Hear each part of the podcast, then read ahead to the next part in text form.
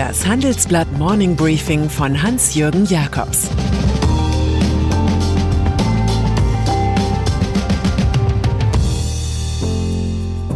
Guten Morgen allerseits. Heute ist Freitag, der 21. August, und das sind heute unsere Themen. Steve Bannon hinter Gittern. Giftopfer Nawalny kommt nach Berlin und Greta streitet mit ihrer Bewegung. Im Folgenden hören Sie eine kurze werbliche Einspielung. Danach geht es mit dem Morning Briefing weiter. Dieser Podcast wird präsentiert von der Fiducia und GAD, im unternehmenseigenen Podcast der Experten für Banking und Informationstechnologie dreht sich alles um Leben, Arbeiten, Banken und Sicherheit der Zukunft. Von Transformation über Blockchain bis hin zu KI spricht Sarah Ochs mit ihren Gästen über die Trends von morgen und übermorgen. Der Podcast ist auf allen gängigen Streaming-Plattformen verfügbar. Weitere Informationen und den Link zum Podcast gibt es in den Show Notes. Verhaftung von Steve Bannon. Erinnern Sie sich noch an den weit rechts stehenden US-Publizisten? Für seine Last-Minute-Wahlkampfknüller ist Steve Bannon im Jahr 2016 von Präsident Donald Trump mit einem Job als strategischer Berater belohnt worden. In der aktuellen Wahlkampagne wird Bannon allerdings keine Rolle spielen, was auch an seiner spektakulären Verhaftung gestern in New York liegt. Mit drei weiteren Gefährten soll er Spendengelder veruntreut haben. Diese waren für die gemeinnützige Organisation We Build the Wall gedacht, die eine Mauer zu Mexiko bauen will. Bannon habe sich über eine andere Charity-Organisation unrechtmäßig mehr als eine Million Dollar verschafft. Davon sollen mehrere hunderttausend Dollar für persönliche Ausgaben draufgegangen sein. Nein, dieser Mann ist nicht sloppy, also schlampig, wie ihn Trump einmal nannte, slippery, also schlüpfrig, trifft es besser. In Europa hat der politische Aufheizer mit dem Flair eines amerikanischen Rasputin eine breite Spur der Brandrodung hinterlassen. Zunächst war der Mitgründer der Internetplattform Breitbart von Journalisten des rechten Verschwörerlagers hofiert worden, etwa von dem Schweizer Roger Köppel. Die politischen Anti-Europa-Unionisten, wie zum Beispiel Alice Weidel von der AfD, lockte er wiederum mit der Idee einer umfangreichen Nonkonformistenfraktion. Aber groß war das Wort, klein die Tat. 2019 scheiterte Bannons kühner Plan vorerst in einem alten Kloster in der Nähe von Rom eine Akademie für Rechtspopulisten zu errichten. Anschlag auf Alexei Nawalny. Giftanschläge gegen unliebsame Personen, die zu Staatsfeinden erklärt werden, prägen in den letzten Jahren Russlands Politik. Jetzt hat es den prominentesten Kreml-Kritiker erwischt, nämlich Alexei Nawalny. Er ist in einem Flugzeug kollabiert und hat gestern Abend im sibirischen Omsk um sein Leben gerungen. Seine Sprecherin sagt, ich bin sicher, dass er absichtlich vergiftet wurde, und zwar durch eine Tasse Tee am Abflughafen. Am heutigen Freitag soll der im Koma liegende Nawalny nach Berlin ins Charité-Krankenhaus ausgeflogen werden. Von der Klinik gebe es eine Zusage, sagt Jaka Bisili, Filmproduzent und Gründer von Cinema for Peace. Es handle sich um eine humanitäre Aktion, so wie 2018 bei dem ebenfalls vergifteten Piotr Versilov, Aktivist der Gruppe Pussy Riot. Mittelfristig bietet Frankreich dem verfolgten Nawalny Asyl. Angesichts der eiligen Genesungswünsche der Putin-Regierung fällt mir Günter Grass ein. Was nützt ein Dementi des Giftes, wenn es schon wirkt? Kanzlerkandidatur von Olaf Scholz. Publizistisch sind in den Monaten Juli und August sogenannte Sommerrätsel recht beliebt. In diese Kategorie fällt auch der Titel unseres großen Wochenendreports über das SPD-Stehaufmännchen Olaf Scholz. Der Titel Kann er Kanzler? Immerhin war Scholz in seiner Stamo-Cup-Jugend linker als Willy Brandt, später aber so realpolitisch pragmatisch wie Helmut Schmidt und mindestens so wirtschaftsaffin wie Gerhard Schröder. Das Charisma der drei allerdings fehlt ihm bei aller Wandelbarkeit heute noch. Womit wir bei dem großen Traum der Sozialdemokraten wären, den Zustand der eigenen Verzwergung zu verlassen und bald wieder im Bundeskanzleramt den Kaffee zu servieren. Altkanzler Schröder führt im Handelsblattgespräch die Ampel als Vorbild an. Ich persönlich würde auch eine Koalition mit der FDP nicht ausschließen. Sie funktioniert ja in Rheinland-Pfalz sehr gut, sagt Schröder.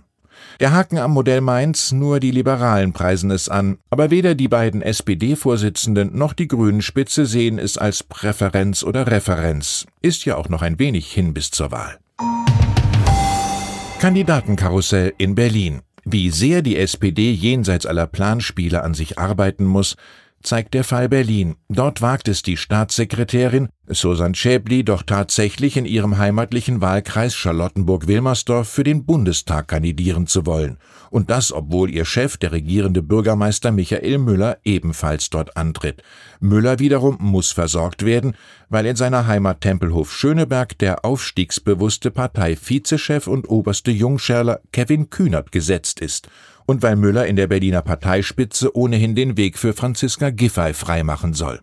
Ziemlich viele Intrigen fallen also, an denen Susan Schäbli scheitern dürfte, obwohl sie für Aufbruch steht. Dekouvrierend, was die Politikerin im Tagesspiegel sagt. Würde ein Mann das Gleiche machen wie ich jetzt, würde man sagen, wow, hat der Mumm, der zeigt Stärke, Wahnsinn, so Schäbli.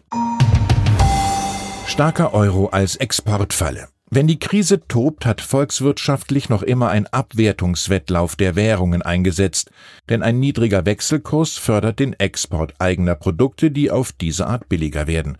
Bei dieser Strategie des Spiels Beggar My Neighbor steht Europa schlecht da. Der Kurs des Euro liegt erstaunlich hoch, bei fast einem Dollar zwanzig. Schon warnt Ralf Wiechers, Chefsvolkswirt beim Verband Deutscher Maschinen- und Anlagenbau, vor einem Währungs- und Exportgau. Unsere Branche wird dies auch mit Blick auf die ohnehin angespannte wirtschaftliche Situation zu spüren bekommen, sagt Wiechers. Die Autokonzerne beklagen ebenfalls den starken Euro, der ein schwacher Dollar ist. Sie behelfen sich in dieser Lage mit Termingeschäften oder Optionen und bedauern, dass America First nicht auch Dollar First heißt. Greta Thunberg zu Besuch in Berlin. Der PR-Effekt stimmte, als gestern die Klimaaktivistinnen Greta Thunberg und Luisa Neubauer mit zwei belgischen Mitstreiterinnen zu Angela Merkel ins Kanzleramt marschiert sind.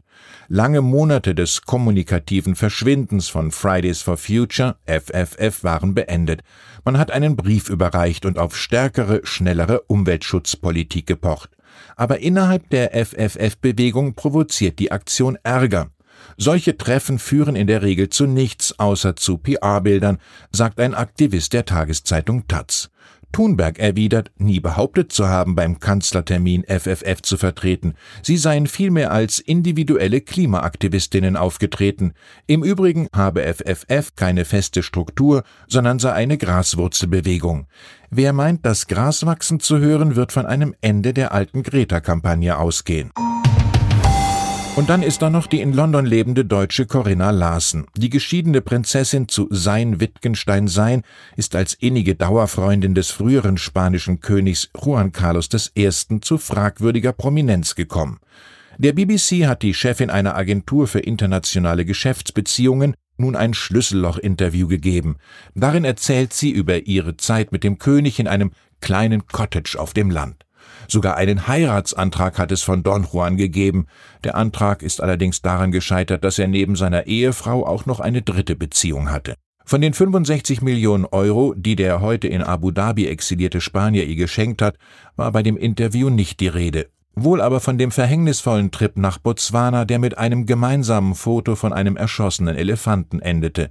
Mit diesem Tierfrevel will sie nichts zu tun haben. Ich bin Jägerin, aber ich habe nie einen Elefanten getötet und würde es auch nie tun, sagt die Ex-Geliebte. Ich wünsche Ihnen ein vergnügliches Wochenende. Es grüßt Sie herzlich Ihr Hans-Jürgen Jakobs. Sie hörten das Handelsblatt Morning Briefing von Hans-Jürgen Jakobs, gesprochen von Peter Hofmann. Kennen Sie schon unseren neuen Podcast?